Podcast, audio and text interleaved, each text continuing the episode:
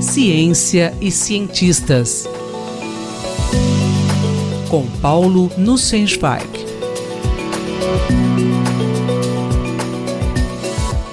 Professor, qual é a ética da inteligência artificial? Caro Júlio, caras e caros ouvintes. Em março do ano passado, faleceu o grande cientista Stephen Hawking, conhecido por seus trabalhos estudando buracos negros e também pela doença neurodegenerativa com a qual conviveu por várias décadas. Hawking usava um sistema computadorizado para se comunicar, com uma voz sintética que se tornou mundialmente reconhecida. O sistema que tornava sua vida mais fácil era baseado em algoritmos de aprendizado de máquina, parte do que conhecemos como inteligência artificial. Há alguns anos, Hawking manifestava temores que a inteligência artificial poderia criar máquinas inteligentes que se autoaperfeiçoariam e que acabariam voltando-se contra a humanidade. Os seres humanos, por terem seu desenvolvimento limitado pelo lento processo evolutivo biológico, não conseguiriam competir e poderiam ser eliminados por robôs inteligentes.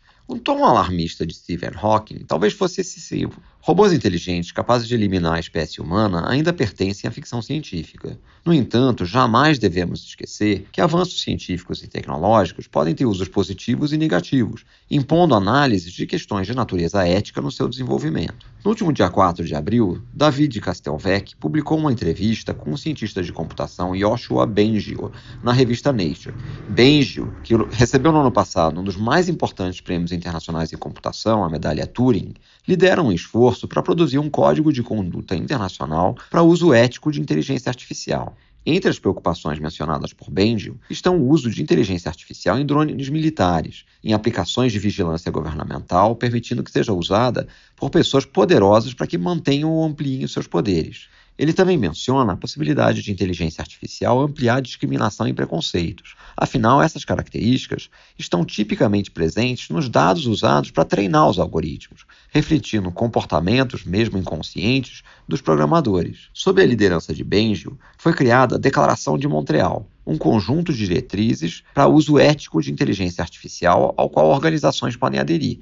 A iniciativa tem interessantes aspectos inovadores. Diferentemente de outras, em que apenas pesquisadores da área contribuíram, a Declaração de Montreal envolveu pesquisadores de ciências sociais e humanidades, além do público em geral.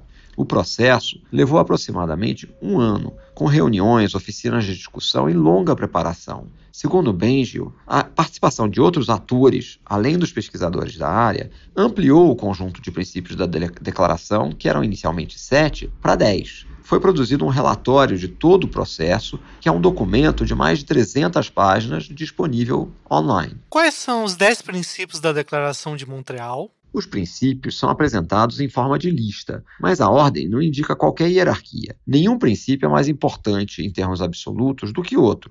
O princípio número um é o princípio de bem-estar. O uso de sistemas de inteligência artificial, IA, deve permitir o crescimento do bem-estar de todos os seres conscientes. 2 princípio de respeito à autonomia. O desenvolvimento de sistemas de IA deve respeitar a autonomia das pessoas. 3. Princípio de proteção da privacidade e intimidade das pessoas. 4. Princípio de solidariedade. O desenvolvimento de sistemas de IA deve preservar os vínculos de solidariedade entre os povos e as diferentes gerações. 5. Princípio de participação democrática. Sistemas de IA devem ser inteligíveis, justificáveis e acessíveis. Isso implica na possibilidade da população ser capaz de entender o seu funcionamento e ter total controle sobre decisões com impacto na sociedade. Os sistemas devem ser abertos ao escrutínio democrático e permitir o debate e controle por parte da população.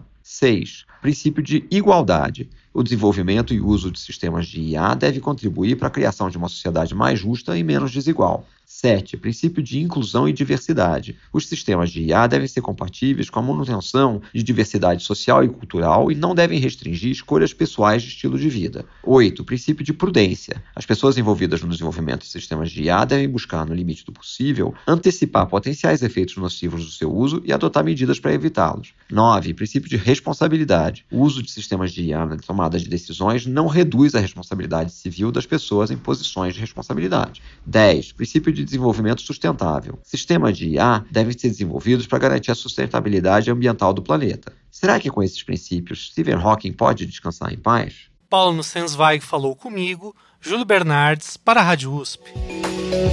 Ciência e cientistas.